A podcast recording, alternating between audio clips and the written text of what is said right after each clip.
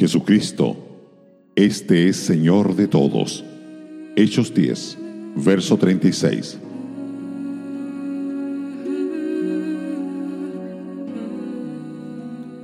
Uno de los grandes temas del Nuevo Testamento es el señorío de Jesucristo.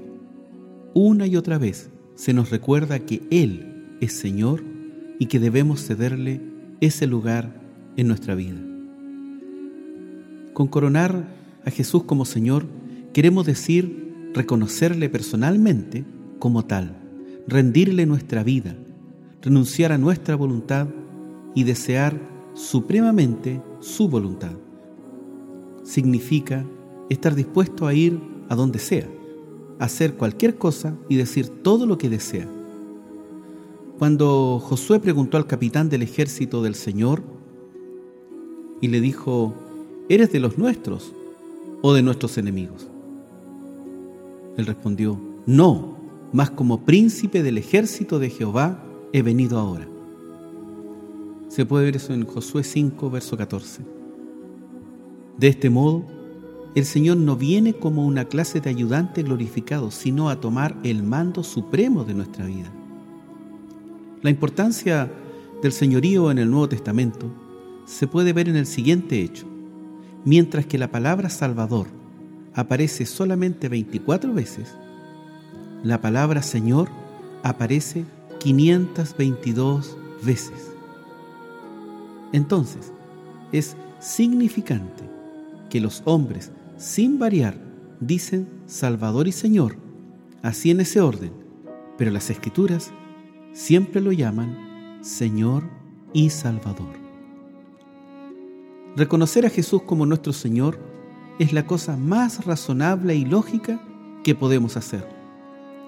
Ya que murió por nosotros, lo menos que podemos hacer es vivir para Él. Nos ha comprado con su sangre y por eso ya no nos pertenecemos más.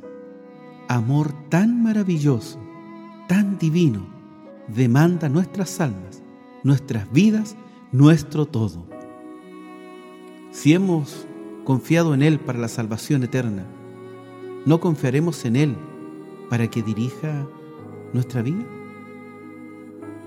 Un hermano dijo, ¿no seríamos sinceros si encomendáramos a Dios nuestra alma eterna y mantuviéramos en nuestras manos el control de nuestra vida mortal, confesando que le damos lo más grande, reteniendo lo más pequeño.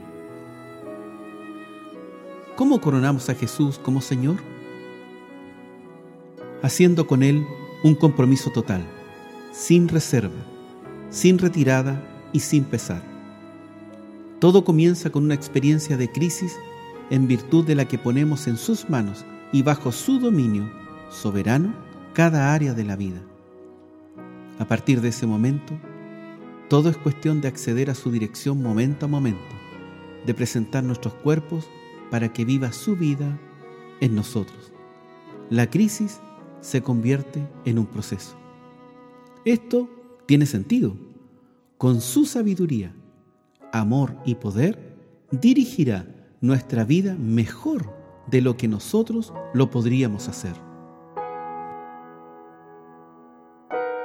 Radio Gracia y Paz, acompañándote cada día.